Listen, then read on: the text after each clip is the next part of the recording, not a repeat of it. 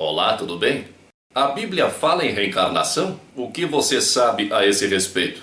Será que nós encontramos dentro da Bíblia menções ao conceito de reencarnação? A palavra reencarnação é uma palavra relativamente recente, foi criada por Allan Kardec em meados do século XIX para expressar corretamente o retorno do espírito à matéria em um novo corpo. Então a palavra reencarnação nós não encontramos na Bíblia. Os livros mais recentes da Bíblia, a Bíblia é um conjunto de livros. Os livros mais recentes da Bíblia têm quase dois mil anos. A palavra reencarnação tem menos de 200 anos. É lógico que essa palavra não pode estar na Bíblia, mas o conceito de reencarnação está lá. Grande parte das religiões antigas, há milhares de anos, conhecem o conceito de reencarnação. Atualmente, mais de dois terços da população mundial, aproximadamente 65 a 70% da população mundial aceita a reencarnação como uma verdade biológica. Na Bíblia nós encontramos palavras como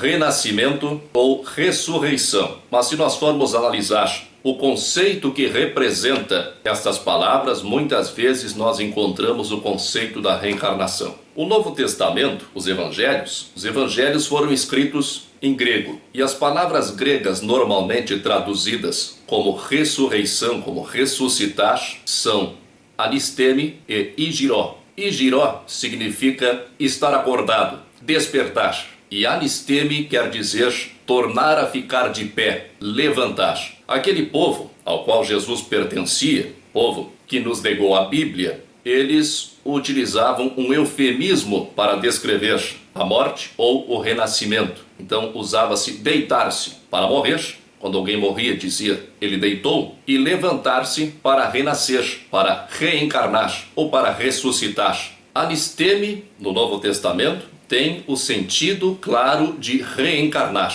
Na Bíblia não se fala em ressurreição do corpo ou ressurreição da carne, como muitos imaginam mas em ressurreição dos mortos. O sentido já é totalmente diferente. A expressão grega que nós encontramos nos evangelhos referente a este tema é anastasis ektonekron, que quer dizer exatamente ressurreição dos mortos. Nós encontramos aqui em Lucas capítulo 20, versículo 35.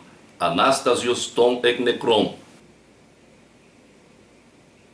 E novamente em Filipenses capítulo 3, versículo 11. Aqui, exanástasis, ton e necron. Que quer dizer mortos. Então não se fala em ressurreição da carne, não é a carne que volta, são os mortos que voltam em outros corpos, ou seja, reencarnando. Quem torna a ficar de pé, que é o sentido da palavra anástasis, é o espírito, não é o corpo. Este tornar a ficar de pé, que é o significado da palavra anástasis, tanto pode representar o retorno ao plano astral através do desencarne ou o retorno do plano astral para o plano físico através da reencarnação. Se nós assumirmos, se nós aceitarmos a hipótese de ressurreição como desencarne, nós vamos compreender o sentido destas palavras de Jesus. Na ressurreição nem se casam nem se dão em casamento mas são como os anjos no céu, ou seja, no plano astral, que é para onde vamos quando morremos, quando deixamos o corpo físico. Não há necessidade de casamento porque não há reprodução, não há necessidade de reprodução porque não há morte. Agora, se considerarmos a hipótese de ressurreição como reencarne, vamos entender esta outra passagem. E aconteceu que, estando ele só orando, Jesus, estavam com ele os discípulos e perguntou-lhes, dizendo: Jesus perguntou aos discípulos: Quem diz a multidão que eu sou? E respondendo eles, disseram: Uns dizem que é João Batista, outros Elias, e outros que é um dos antigos profetas que ressuscitou. Muitos conheciam Jesus desde criança, como está escrito aqui. Não é este o filho do carpinteiro? E não se chama sua mãe Maria? E os seus irmãos não se chamam Tiago, José, Simão e Judas? Conheciam Jesus desde criança. Então não podiam acreditar, não podiam pensar que Jesus fosse um dos antigos profetas que houvesse ressuscitado pelo corpo, mas poderiam pensar, como de fato pensaram, que Jesus poderia ser um destes profetas, com exceção de João Batista, que havia morrido há pouco tempo quando foi feita essa pergunta, mas que Jesus poderia ser um dos antigos profetas que houvesse reencarnado. Se houvesse a ressurreição, como muitos imaginam, isso seria o ressurgimento do mesmo corpo. Uma pessoa morre com 30 ou 40 anos, ele ressurge com aquele mesmo corpo de 30 ou 40 anos. É o ressurgimento do corpo. Essas pessoas conheciam Jesus desde criança. Como poderiam supor que ele fosse um dos antigos profetas? A única hipótese aceitável é que ele poderia ser um dos antigos profetas que houvesse reencarnado. Aí sim, o espírito de um dos antigos profetas poderia ter reencarnado como Jesus. Havia então uma grande confusão de conceitos relativamente à reencarnação ou ressurreição, algumas vezes significando o retorno do plano físico, onde nós estamos, para o plano astral, que é o plano dos mortos, e outras vezes significando o contrário, o retorno do plano astral para o plano físico. Para ver como era grande a confusão, que Herodes chegou a pensar que Jesus fosse João Batista ressuscitado, que João Batista houvesse ressuscitado, já que Herodes mandou matar João Batista, e João Batista houvesse ressuscitado como Jesus. Essa opinião de Herodes era o conceito, a ideia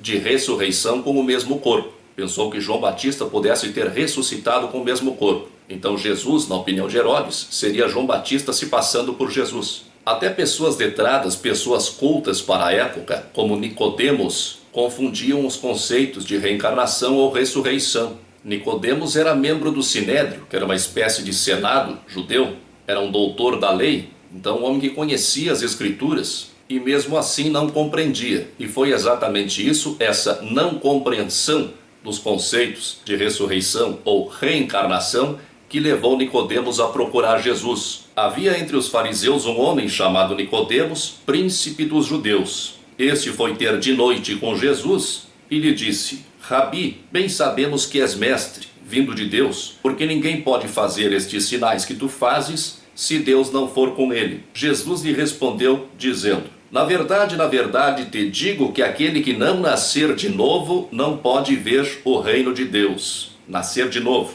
Disse-lhe Nicodemos: Como pode um homem nascer sendo velho? Pode porventura tornar a entrar no ventre de sua mãe e nascer? Jesus respondeu: Na verdade, na verdade te digo que aquele que não nascer da água e do espírito não pode entrar no reino de Deus. O que é nascido da carne é carne, e o que é nascido do espírito é espírito. Não te maravilhes de te ter dito: necessário vos é nascer de novo. O vento assopra onde quer, e ouves a sua voz, mas não sabes de onde vem, nem para onde vai. Assim é todo aquele que é nascido do Espírito. Aqui onde está escrito vento, o vento assopra onde quer, no texto grego é pneuma, que pode ser traduzido como espírito. Sempre onde se lê espírito nos evangelhos, a palavra grega é pneuma. Então poderíamos traduzir como o Espírito assopra onde quer e ouves a sua voz, mas não sabes de onde vem nem para onde vai. Assim é todo aquele que é nascido do Espírito. Algumas pessoas, alguns religiosos interpretam esta explicação de Jesus a Nicodemos como se Jesus estivesse se referindo ao batismo. Mas se Jesus estivesse se referindo ao batismo, algumas das coisas que Jesus diz aqui nesta passagem, algumas das coisas que Jesus diz a Nicodemos não teriam o menor sentido. Se eles estivessem conversando acerca do batismo, por que, que Jesus diria o que é nascido da carne é carne, o que é nascido do espírito é espírito? Fica totalmente fora de contexto. Além disso, e o mais importante, Nicodemos era membro do Sinédrio, era doutor da lei ou mestre da lei. Certamente conhecia todas as práticas ritualísticas. O ritual do batismo, que foi feito por João Batista, era uma prática ritual. Os fariseus conheciam todas as práticas rituais. Nicodemos não iria procurar Jesus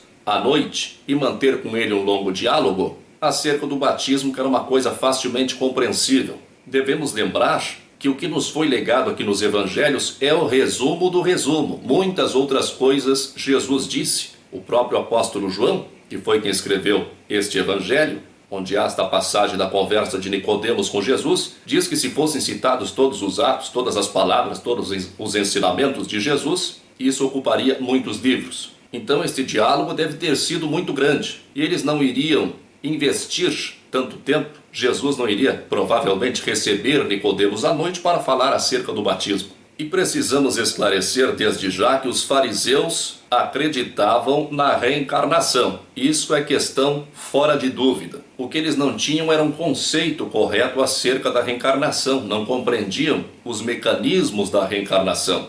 Nós vemos, por exemplo, nos Atos dos Apóstolos que os saduceus não acreditavam nem em ressurreição, nem em anjo, nem em espírito, mas que os fariseus acreditavam em ressurreição, em anjos, em espíritos. Jesus diz a Nicodemos que é preciso nascer da carne e do espírito. Nasce-se da carne biologicamente através do pai e da mãe, e nasce-se do espírito porque é o espírito que volta, é o espírito que retorna à matéria, ao mundo material, em um novo corpo. Por isso Jesus diz que é necessário nascer da água e do espírito. Nasce-se do espírito, é o espírito que renasce.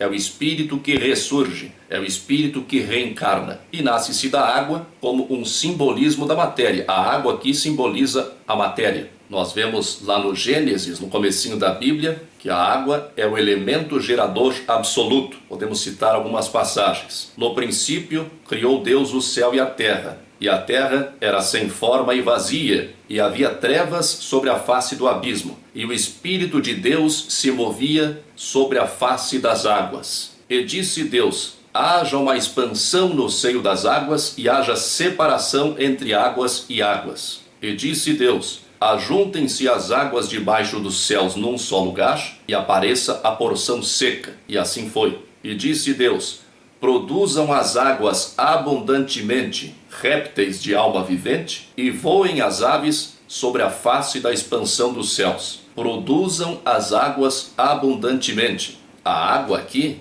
é tida como o elemento gerador absoluto, é o símbolo da matéria. Então, quem nasce da água está nascendo da matéria, com um novo corpo, e nascendo ao mesmo tempo do espírito, porque é o espírito que vai habitar, que vai animar este novo corpo que os fariseus acreditavam em reencarnação, no conceito de reencarnação, embora um conceito não tão aperfeiçoado como o que nós compreendemos hoje, isso nós podemos comprovar através da obra do historiador Flávio Josefo. Flávio Josefo foi o principal historiador a retratar aquele tempo, a retratar aquele período em que os evangelhos foram escritos. Sua obra é muito grande, está hoje disponível, traduzida para o português, alguma coisa inclusive na internet. Todos os que se deram ao trabalho de pesquisar fontes históricas a respeito do período em que Jesus viveu, já se deparou com a obra do historiador Flávio Josefo, que viveu do ano de 37 a 103. Flávio Josefo era fariseu,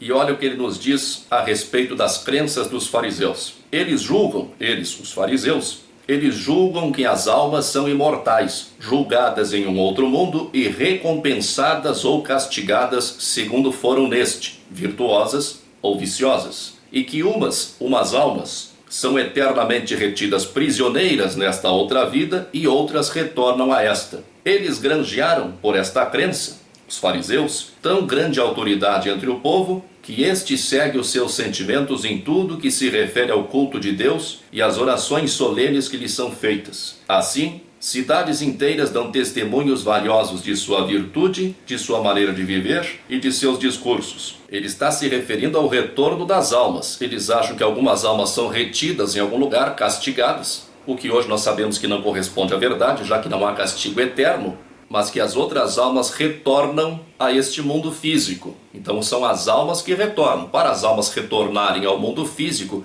é evidente que deve se revestir de um novo corpo físico. E está aí o conceito de reencarnação. Noutras passagens de Flávio Josefo, eles dizem também que as almas são imortais, que as almas dos justos passam depois desta vida a outro corpo e que as almas dos maus sofrem tormentos que duram para sempre. Suas almas voam puras para o céu, para lá viverem felizes e voltarem, no correr dos séculos, a animar corpos que sejam puros como elas. Nós estamos tratando aqui de história, isso é um livro histórico, então não podemos dizer que ali há crenças ou outros interesses envolvidos. O que ele está falando é muito claro, que eles acreditavam no tempo de Jesus que as almas tomavam outros corpos e renasciam aqui neste mundo físico. Mas nós estamos tratando da Bíblia, então vamos ficar na Bíblia, vamos deixar os historiadores de lado. Para quem tem a Bíblia como verdade única, nós podemos citar a Epístola aos Hebreus. As mulheres receberam pela ressurreição os seus mortos. Uns foram torturados, não aceitando o seu livramento, para alcançarem uma melhor ressurreição,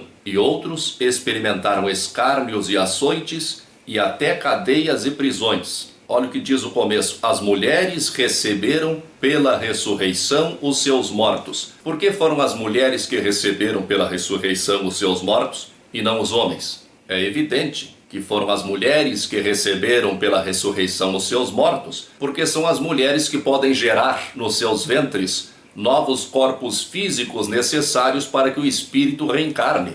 E por que aqui diz que uns foram torturados e escarnecidos? É evidente que estamos tratando aqui dos mecanismos da lei de causa e efeito, segundo a qual nós somos responsáveis pelos nossos atos. Cada um colhe aquilo que plantou. Fica evidente aqui a pré-existência do espírito, pois as mulheres receberam pela ressurreição os seus mortos. Então há a pré-existência do espírito, o espírito já existia. E também fica claro a reencarnação, as mulheres receberam pela reencarnação os seus mortos. Ali diz ressurreição, poderíamos traduzir tranquilamente como reencarnação. Não foi traduzida porque essa palavra não existia ainda na época. Mas vamos, vamos ficar com ressurreição então. As mulheres receberam pela ressurreição os seus mortos. Seus mortos, porque eram conhecidos dela, eram seus familiares. Quando nos referimos aos nossos familiares que já morreram, que já partiram, nós dizemos os nossos mortos. No dia de finados, por exemplo, é um dia de cultuar, um dia de visitar os nossos mortos. Então as mulheres receberam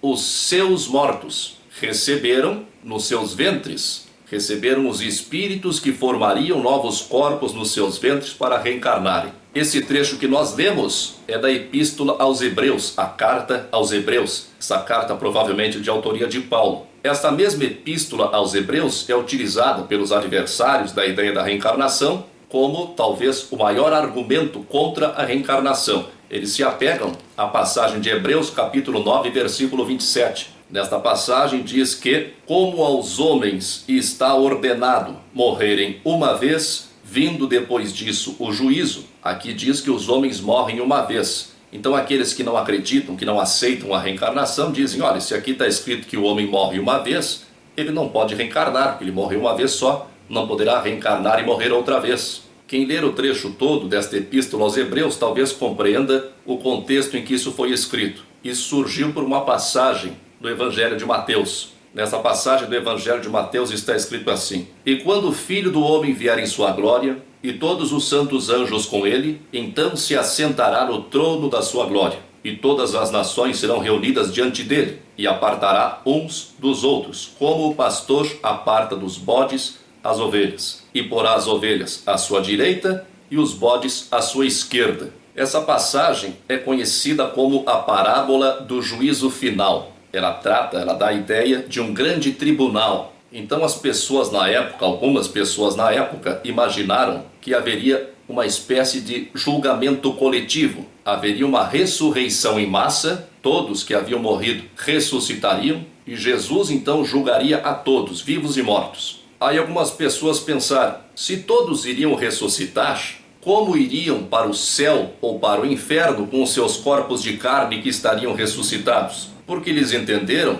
a partir desta parábola do juízo final, entenderam que Jesus iria julgar todos, todos ao mesmo tempo, um julgamento coletivo, e para serem julgados aqueles que já haviam morrido, eles teriam que ressuscitar. Então os mortos iriam ressuscitar, iriam retomar os seus corpos que estavam mortos para serem então julgados por Jesus. E imaginaram, se haviam recobrado os seus corpos, se tinham novamente os seus corpos físicos, como é que eles iriam para o céu ou para o inferno com estes corpos físicos? Então eles teriam que morrer novamente. A partir dali surgiu então a ideia de que pudesse haver uma segunda morte, para que cada um então pudesse seguir o seu destino. E o apóstolo Paulo, que escreveu esta epístola aos Hebreus, esta polêmica surgiu entre os hebreus. Para Paulo acabar com a polêmica, ele deixou claro que não haveria um juízo coletivo, que o juízo era individual. E por isso ele fala que só se morre uma vez. É esta a contextualização desta passagem de Hebreus, capítulo 9, versículo 27, onde Paulo diz que só se morre uma vez. Mas se nós quisermos afirmar categoricamente que se morre só uma vez, estaremos até contrariando a atividade de Jesus. E as pessoas que foram ressuscitadas por Jesus, como é que fica?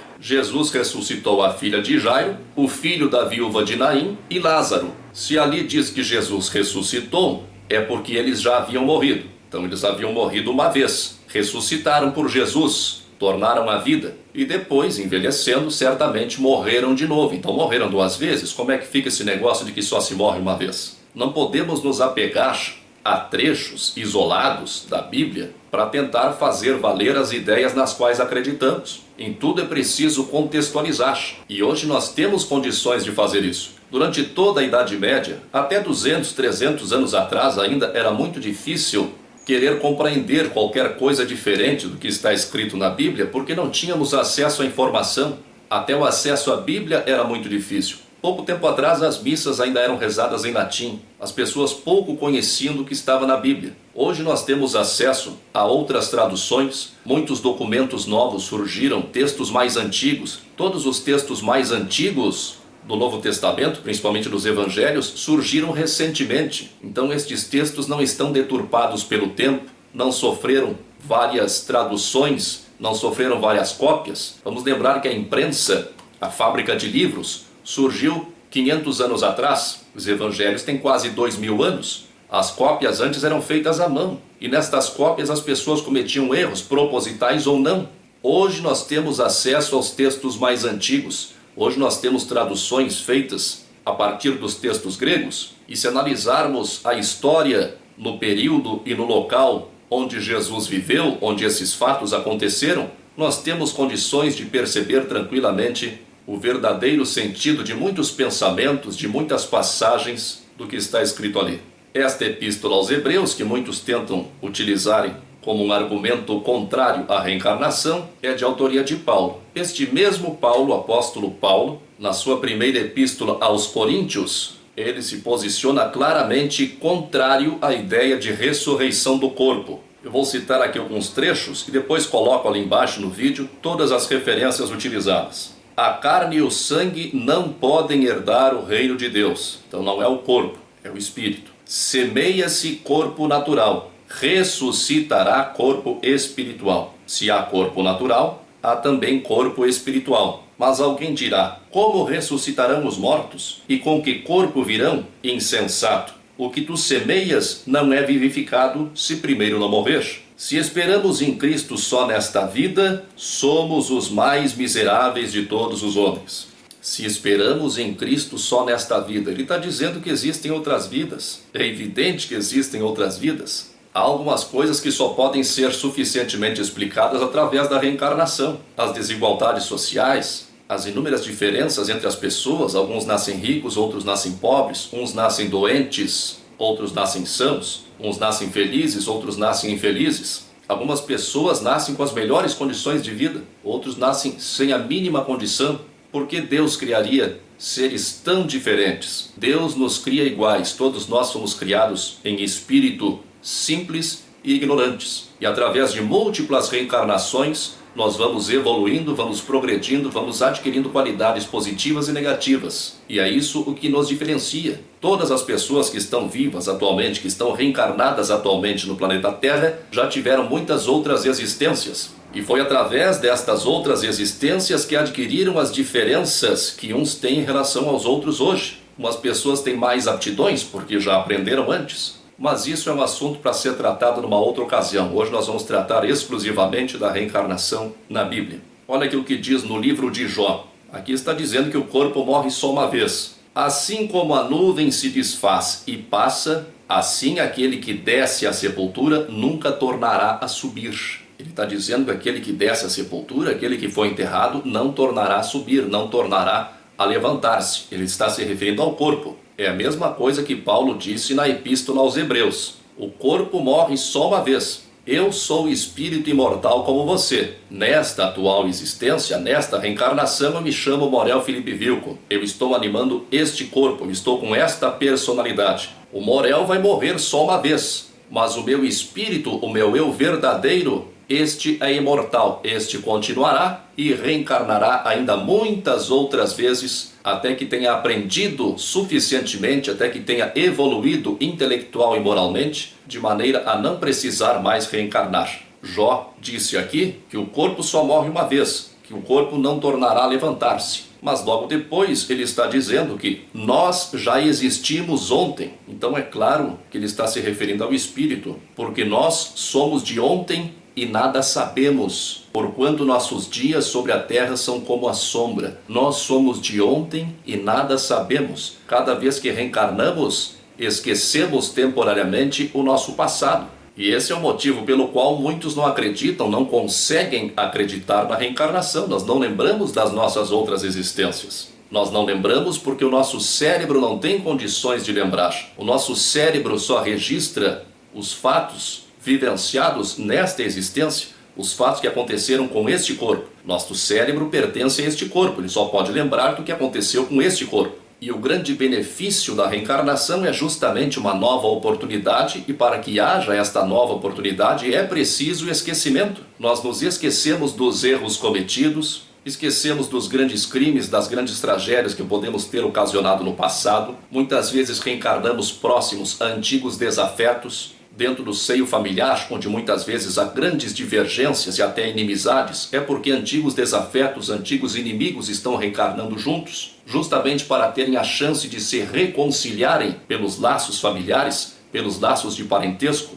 Então, esse esquecimento do passado é uma bênção. É para isso que existe esse esquecimento. É uma nova chance. Muitas pessoas questionam então de que, que adianta reencarnar se nós esquecemos todo o passado. Todo este passado está no espírito, nós não lembramos momentaneamente, mas tudo aquilo que nós adquirimos moralmente está dentro de nós. É por isso que existem pessoas melhores e pessoas piores. Existem pessoas mais inteligentes e pessoas menos inteligentes. As pessoas melhores já desenvolveram a sua bondade através de inúmeras reencarnações. Também elas já cometeram erros e já foram más, mas faz mais tempo, já progrediram mais tiveram mais reencarnações, mais chances de progredirem moralmente. O mesmo com as pessoas mais inteligentes. As pessoas mais inteligentes já viveram muitas reencarnações, aprenderam através de várias reencarnações, e quando reencarna, não se lembra do seu passado, mas traz em si a inteligência desenvolvida, uma capacidade maior de aprendizado, que na verdade é o aproveitamento daquilo que já aprendeu em existências passadas. No livro de sabedoria, que só tem na Bíblia Católica, a Bíblia Protestante não adota este livro, há uma bela passagem que diz assim: Eu era um menino vigoroso, dotado de alma excelente, ou antes, como era bom, eu vim a um corpo intacto. O que ele está dizendo aqui? Como ele era bom, ele recebeu um corpo intacto, um corpo bom, um corpo perfeito, porque ele era um menino bom, era dotado de uma alma excelente, era um bom espírito, um espírito que já havia progredido moralmente, já havia adquirido bondade e, por ser bom, mereceu habitar um corpo são. É a justiça divina que se manifesta através da lei de causa e efeito. Nós sempre colhemos aquilo que nós plantamos. A semeadura é livre, mas a colheita é obrigatória. Quem é mais feliz, mais inteligente, quem é melhor como pessoa, é porque é um espírito que já fez o bem há muito tempo, que já progrediu moralmente e intelectualmente. Isso não é um privilégio de Deus. Deus seria injusto se fizesse, se criasse as pessoas todas diferentes, umas em melhores e outras em piores condições. É compreensível que muitas pessoas ainda não compreendam o sentido de reencarnação, por não compreender e não aceitam. Nem os apóstolos de Jesus, que conviviam com ele cotidianamente, nem eles compreendiam direito esses conceitos. Nós vemos aqui, por exemplo, e chegando Jesus às partes de Cesareia de Filipe, interrogou os seus discípulos, dizendo: quem dizem os homens ser o filho do homem? Eu já li essa passagem, mas é bom retomarmos. Então eles disseram: uns dizem que é João Batista, outro Elias, e outros Jeremias, ou um dos profetas. Se eles disseram isso, é porque eles também não compreendiam exatamente como se dava a reencarnação ou ressurreição, como funcionava, mas se achavam que Jesus pudesse ser um dos antigos profetas que havia voltado, é evidente que achavam que Jesus era um dos profetas que houvesse reencarnado. Conheciam Jesus desde criança. Ele não poderia ter ressuscitado com o mesmo corpo. Quem acreditava em ressurreição acreditava que o espírito voltaria com o mesmo corpo, com a mesma aparência. Então não é o caso. Aqui está dando claramente a ideia de que Jesus era um dos profetas que havia reencarnado. Se Jesus fosse contrário a essa ideia, ele teria repreendido seus apóstolos. Alguns alegam que Jesus não falou claramente em reencarnação, não deve existir reencarnação porque Jesus nunca ensinou claramente sobre a reencarnação. Mas esse não era o objetivo de Jesus. Se até hoje não entendem os mecanismos da reencarnação, como teriam capacidade de compreender naquela época? Hoje nós temos todos os livros do mundo à nossa disposição, hoje nós temos a internet que nos dá uma fonte de pesquisa inesgotável. Naquele tempo não existia jornal, revista, televisão, rádio, internet, não existia meio de comunicação, não existia acesso ao conhecimento e à cultura. Quem tinha um pouco de conhecimento eram os escribas, ou mestres da lei, que estudavam os antigos textos religiosos. O resto era uma população de pastores, de pescadores, de trabalhadores braçais, todos analfabetos, como iriam compreender o conceito de reencarnação naquela época? O que Jesus veio nos trazer são ensinamentos morais, que são eternos, são válidos em qualquer tempo, em qualquer espaço. O resto nós aprenderíamos, como estamos aprendendo, com o tempo. Jesus deixou isto muito claro. Jesus disse: Ainda tenho muito que vos dizer, mas vós não o podeis suportar agora. O que ele disse foi exatamente isso. Nós não tínhamos condição, dois mil anos atrás, de compreender conceitos elevados como a reencarnação. Por isso, ele não falou claramente, mas deixou nas entrelinhas várias vezes. É bom repetir que o conceito de reencarnação não era disseminado por todos. Não eram todos que acreditavam na reencarnação e não eram todos que entendiam. Não havia esclarecimento suficiente para isso mas há algumas passagens nos evangelhos que não deixam dúvida de que havia o conhecimento da reencarnação. Elias foi um grande profeta do Antigo Testamento. Elias viveu durante o reinado do rei Acabe, uns 900 anos antes de Cristo, antes de Jesus. A descrição de Elias, quando descrevem a aparência de Elias, diz que ele se vestia de pelos e cingia os lombos com um cinto de couro. Elias zelou pela lei e pelo culto a Javé, ou Jeová, como era chamado na época o Deus dos judeus. Elias denunciava o rei e queria recuperar o verdadeiro culto a Javé. O rei Acabe, na época, cultuava outros deuses, principalmente Baal. Quase todos os reis do Antigo Testamento cometeram este erro de cultuar outros deuses. E Elias era o único profeta de Javé, do Deus do Antigo Testamento, que havia permanecido firmemente. Então um dia Elias desafiou 450 profetas de Baal, sacerdotes de Baal, para ver qual era o Deus mais poderoso, se era Javé ou se era Baal. Elias ganhou o desafio, com isso reconquistou o respeito e o temor do povo e aproveitando-se daquele momento, mandou degolar, mandou cortar pela espada os 450 profetas de Baal. Alguns religiosos acham que Elias não morreu. Eles sustentam que Elias foi arrebatado vivo aos céus. Eles se baseiam nesta passagem aqui. Sucedeu que, havendo eles passado, Elias e Eliseu, que era outro profeta, havendo eles passado, Elias disse a Eliseu: Pede-me o que queres que te faça, antes que seja tomado de ti. Elias sabia que ia morrer. E disse Eliseu: Peço-te que haja porção dobrada do teu espírito sobre mim. Elias disse a Eliseu: Coisa difícil pediste. Se me vires, quando for tomado de ti, assim se te fará. Porém, se não vires, não se fará. E sucedeu que, indo eles andando e falando, eis que um carro de fogo com cavalos de fogo os separou um do outro, e Elias subiu ao céu num redemoinho. Aqui não é dito que Elias não morreu. O que é dito logo depois apenas é que Eliseu nunca mais viu Elias. Nós vimos que Eliseu pede uma porção dobrada do espírito de Elias. O que seria esta porção dobrada do espírito de Elias? O que Eliseu está pedindo a Elias são seus poderes mediúnicos, já que ambos, Elias e Eliseu, eram grandes médiums. E isso explica por que logo depois está dito que o espírito de Elias repousava sobre Eliseu. Elias, em espírito, passou a agir sobre Eliseu, passou a ser o guia espiritual de Eliseu. E com isso, Eliseu adquiriu maiores poderes mediúnicos, adquiriu a porção dobrada do espírito de Elias. Ele tinha o poder do seu próprio espírito e agora contava com o poder do espírito de Elias. O que nós percebemos neste chamado arrebatamento de Elias foi que Elias, pelo seu maior adiantamento espiritual, não passou por nenhum estágio intermediário depois de desencarnar, não passou pelo que hoje os espíritas chamam de umbral, por exemplo, ou que os católicos chamam de purgatório. Elias era um espírito adiantado e logo se tornou o mentor espiritual de Eliseu. Quem presenciou o chamado arrebatamento de Elias foi Eliseu.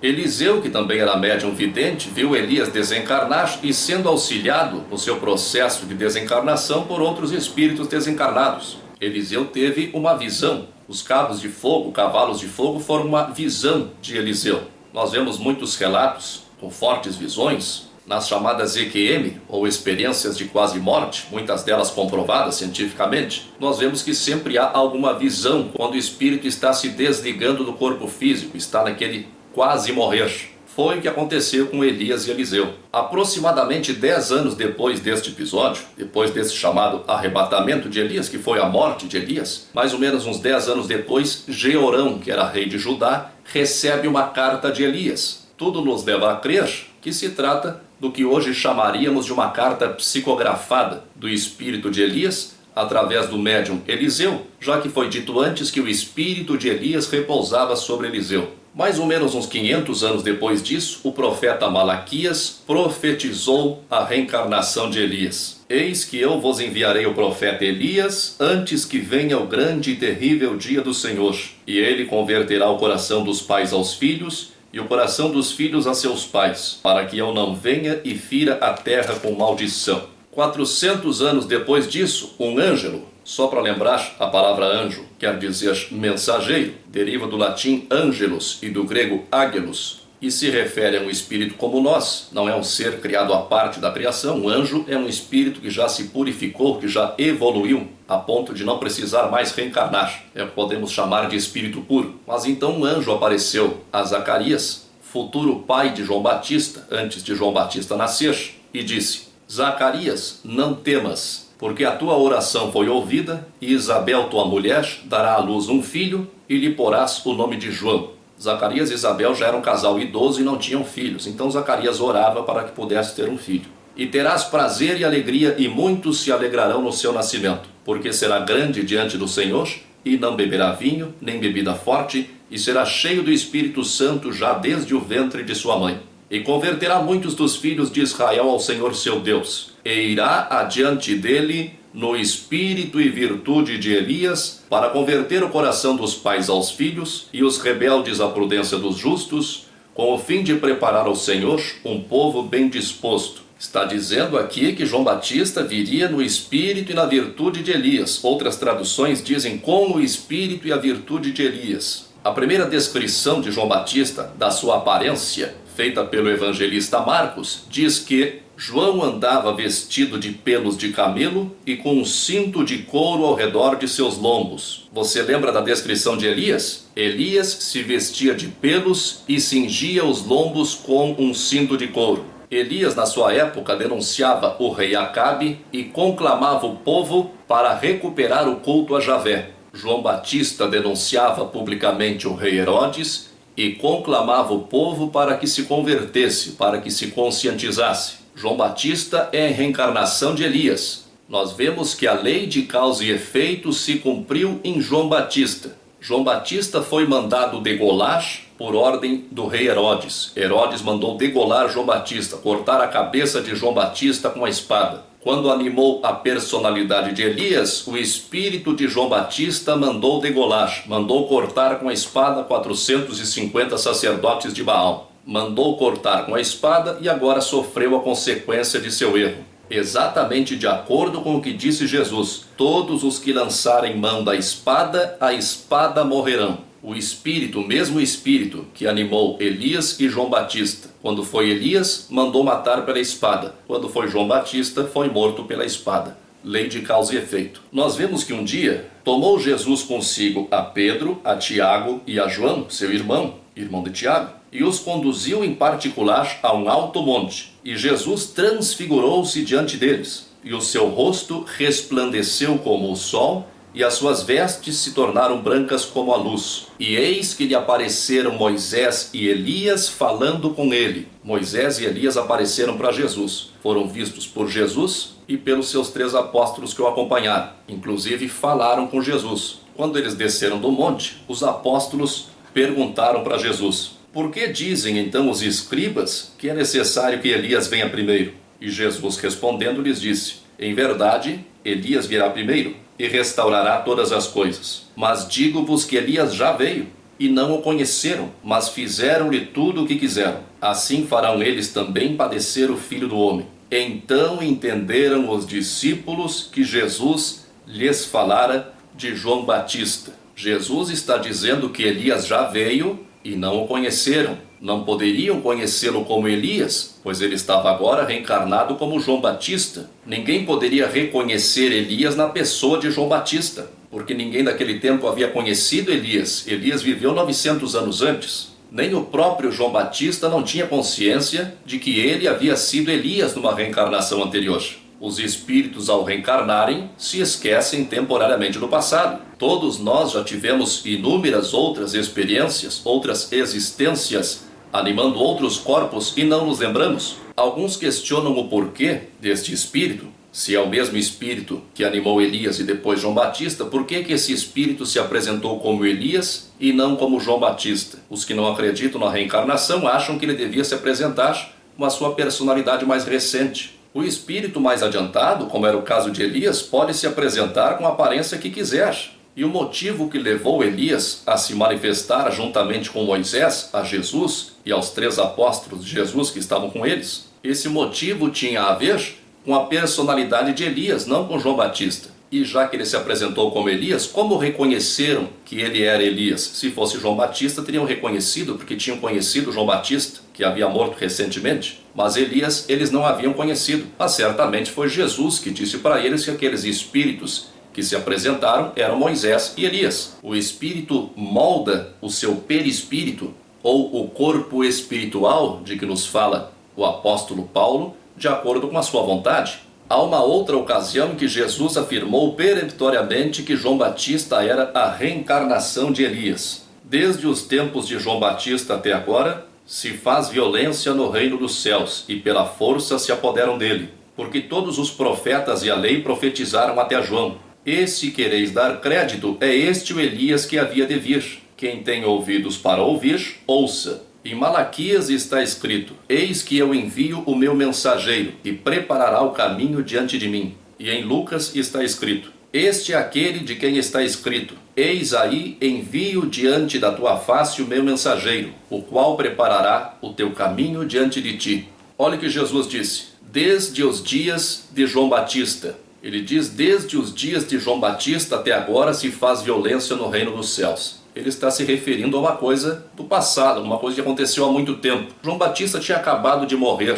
Ele não estava se referindo a João Batista como a personalidade de João Batista, mas ao espírito que animou João Batista e que antes animou Elias. Jesus está querendo dizer que desde os tempos de Elias até agora se faz violência no reino dos céus. É o mesmo espírito o que animou Elias e João Batista. Não faria o menor sentido Jesus se referir ao tempo em que João Batista estava vivo, que fazia pouco tempo. E para que não restasse dúvida de que era de Elias que ele estava falando e não de João Batista, ele fala claramente: é este o Elias que havia de vir. Mas Jesus, sabendo que muitos não compreenderiam nem o óbvio, nem o que está claramente dito, ele acrescenta: quem tem ouvidos para ouvir, ouça. Muitos e muitos ainda não têm ouvidos para ouvir. Um dia terão. É para isso que serve a reencarnação. O que não conseguimos, o que não somos capazes de fazer numa existência, vamos adquirindo experiência. A cada existência nos tornamos um pouco melhores, um pouco mais experientes, e numa próxima reencarnação teremos melhores condições